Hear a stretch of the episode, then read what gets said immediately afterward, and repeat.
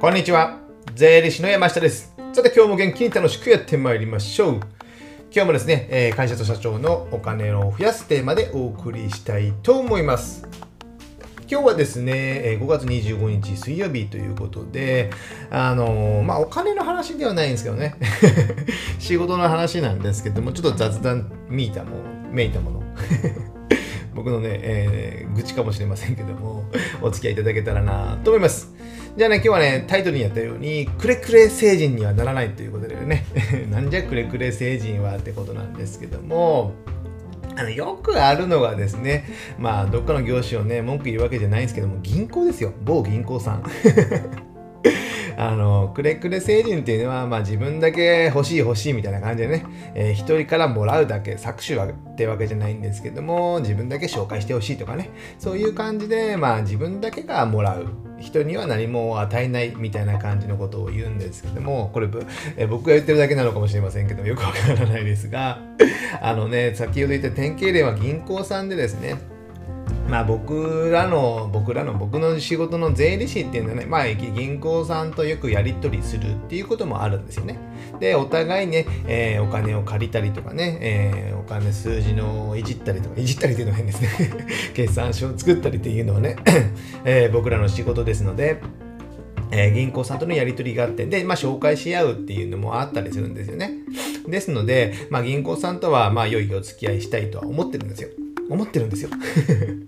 でもね、銀行さんの、あの、まあ、営業っていうか、やり取りの時ですね、よくあるのが、もうアポなしで来るんですよ。事務所に。えー近くを回ってましたからと。ね、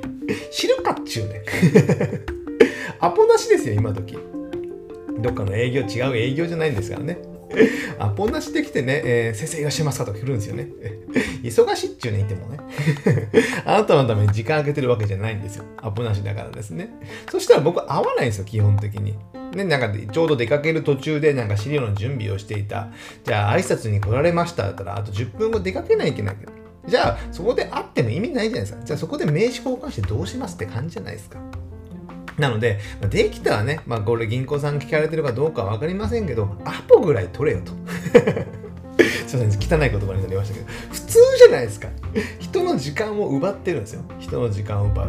打ち合わせするということはね。えーということは、ある程度時間を決めてやる。その方がお互いいいじゃないですか。無駄にね、えー回って、その事務所に税理士がいない場合もありますよね。多々ありますよね。事前に電話をするとかね、近く通ってるので、えーさあ、初めてなのでご挨拶いいでしょうかとか、事前に電話がまあね、10分、15分前電話がある。そしたらまあね、100歩譲っていいですよ。ねえー別に僕が偉いとか言うわけじゃなくて、当たり前の話だと思うんですね。アポを取って会うと。人の時間を奪うんですから。ね。ですので僕は時間を大事にしてますので、そんないきなり来られても会わないですよ。当たり前の話ですよね。そういうのをね、もう一度ね、えーくれくれ成人は気をつけていただきたい。営業されてる方もですね、できたらできたら確実絶対にアポを取るってことです。で、挨拶だけとか言われるんですけど、挨拶してどうするんですか？こんにちはで終わりじゃないですか。おはようございますですか？挨拶だけしても意味ないじゃないですか。会うっていうことはお互い何かしら今後メリットがある。メリットがあるかは会うんですよね。じゃあ何かしら先生はどういったお客さんが多いですかとかね、えーどういったことに興味がありますかとかね、えーどういう案件がいいですかとかね、こういう案件があるんですけど先生のとこでは対応できますかとかね、お客さんを紹介するのを持っていくとかね、それぐらいあって、えーできる、会うべきなんですよ。何もなくて挨拶だけだったら会わなくていいじゃないですか。電話でこんにちはって済みますよ。挨拶だったらですね。会えばいいっていうのがね、まだまだ日本のね、えー文化、営業の文化であるんですけども、まあ、あった方がいい部分もありますよ。お話はね、盛り上がる部分もありますし、そのね、熱は伝わりますね。でも何も持っていかなくて会うっていうのはね、えーちょっと意味がない。お互い意味がないですよね。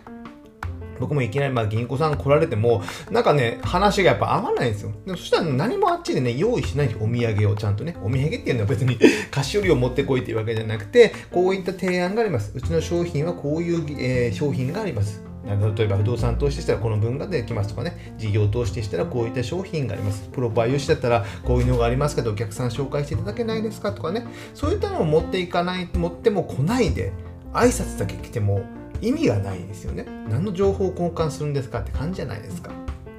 ですね、僕そういったことは一切お断りしてる。先日もね、ちょっとあったんで、一応まあお会いはしましたけども、何もあちらから出される、提示されるものはない。ね。えー、じゃあ、何も話盛り上がらないですよね。なので、まあ、すぐにその話は終わったってことで、じゃあその銀行さんにこの紹介するかとなるとなかなかしにくいですよね。何のあれもないので。だからこれからね、えー、その銀行っていうのはなかなか生き残りは難しい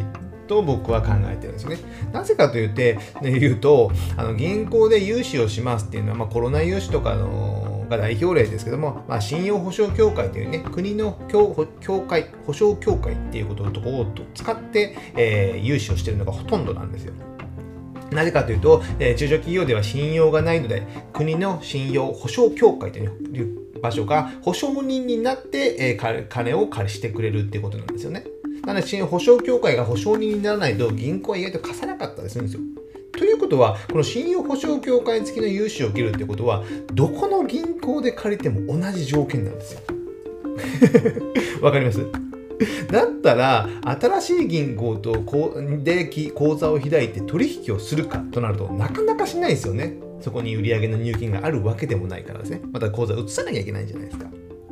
じゃあお客さんに振込み口座変えてくださいって言いますかって言ったら、これもめんどくさいですね。お客さん、お客さんのお客さんにも迷惑がかかる っていうことになりますので、だったら既存の取引のある銀行で、えー、借りて、えー、保証協会付きで融資であれば借りる。それが楽じゃないですか。視点変える必要もないですよね。ただなかなか紹介しづらいってことなんですよ。じゃあプロパー融資ということで、その銀行単体で直接の融資をするかというと、なかなかじゃあ新規の契約でプロパー融資をいきなり申し込めるってことはほぼほぼないと思います。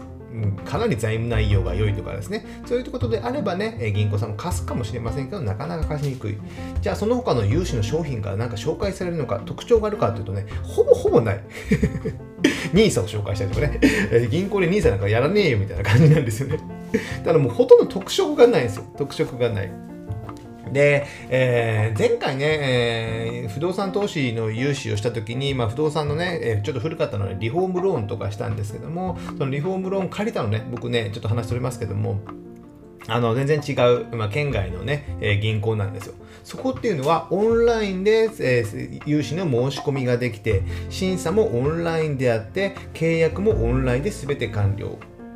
それで終了なんですよ。まあ、キャッシュカードとかね、郵送で送られてくるものはありましたけども、書類は1枚も書いてないんじゃないですかね、手書きで。ね、こういう銀行もやっぱあるんですよ。それはやっぱね、その銀行っていうのはね、ちゃんとそういったアプリを作ったりとかね、オンラインで、えー、契約できるような仕組みを作ってあって、ちょっとやりにくい部分もね、まだね、改善点がいろいろあるなとは思ったんですけども、すべてオンライン。そして、えー、審査とかいう、あの、き取り、ヒアリング的なものはね、電話だけで済ませるみたいな感じで、全然県外の僕が住んでる地域じゃない。全然違うとこに。行ったことあるかな？行ったことあるか、その県には。とこだったので、そういったこの商品を出してるところもあるんですよね。それはやっぱ銀行が生き残りをかけていろんな商品を開発したり。で IT を使うためにアプリを開発して、えー、他県ねその例えば A 県っていう県じゃなくてもそのどこでも北海道でも沖縄でも 北海道から沖縄でどこでも契約のお客さんが取れるってなるとそれだとね、えー、契約しやすいじゃないですか。ね。そういうことがありますので、やっぱね、銀行もこれから生き残り、まあ、多すぎるんでしょうね、銀行がね。もう ATM もどんどん閉まってって、もうね、え、もうコンビニで下ろしゃいいじゃないですか。もう現金下ろすことさえもね、今後なくなってくると思うんですよ。キャッシュレスが進んできてるからですね。なので、なかなか銀行って生き残れないなーっていう話、ちょっとくれくれ星人からね 話それましたけども、ちょっと戻しますね。銀行の文句は別にして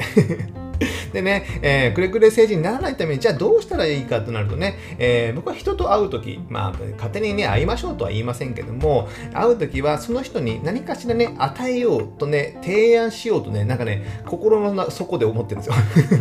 これ仕事病なんですね、仕事病。いい意味で仕事病なんですけど、やっぱね、相手のことを、まあ、ヒアリングして、まあね、普通の、例えば異業種交流会であって名刺交換をしましたってなるとね、僕がほとんど主導権を握ってるんですよ、話をね。でも話してるのは僕じゃないんですよ。話してるのは相手が8割ぐらい話して、僕が2割ぐらい聞いてて、でいろんな情報をヒアリングして、そこから、あこういうことされてるんですね。じゃあ、こういった融資もありますよとかね、こういった税制もありますよとか、あこのそういうのだったらこういうのやったら面白そうですね、みたいな感じでね、何かしら提案しようっていうのがね、もう仕事病でね、染みついてるんですよ。なのでね、人と会ったりすると疲れるんですよ。脳がフル回転するからね。フル回転してるんですよね。で、それまあ、まあ、そこでね、会うことで別にお客さんになろう、なる、ならないっていうのはま別の話なんですけども、まあなんかね、自分と会って、せっかくね、お互いが時間を使って会ってるっていうことであれば、まあ何かしらね、メリットを感じてほしい。まあそれがね、いずれ仕事につながればまあいいのかなって思ってる程度でですね、まあその自分相手を思う気持ちっていうのがね、まあこれがコミュニケーションだと思うんですよね。ですよね。えー、なので、えー、ぜひね、くれくれ成人にはなる。くれならず くれくれっていうのをもらうだけですので、相手に何か与えようというね、気持ちをね、えー、常に持っておくっていうことはね、営業の方、まあ自営業の方で特にですね、大事なのかなと思うので、これね、相手のことをちゃんと聞いてヒアリングするっていうのがね、えー、大切になってきますので、その辺もね、ちょっと考えていただければなと思います。じゃあ今日ね、くれくれ成人はならないというテーマでお送りしました。じゃあね、今日はこれぐらいにしたいと思います。ではまた次回。お会いしましょう。さよなら